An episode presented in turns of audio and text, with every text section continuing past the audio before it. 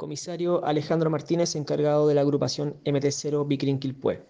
Detectives de esta brigada de investigación, en conjunto con el Ministerio Público, mediante un trabajo de inteligencia policial y análisis criminal, lograron la detención de dos sujetos chilenos, uno de ellos con un amplio prontuario policial, en el sector de Valencia Alto de la comuna de Quilpué, quienes se dedicaban a la venta de droga en el sector. Dicha diligencia se concretó mediante la materialización de una orden de entrada y registro emanada por el Juzgado de Garantía de Quilpué, donde se logró la incautación de diversas dosis de droga y elementos de dosificación,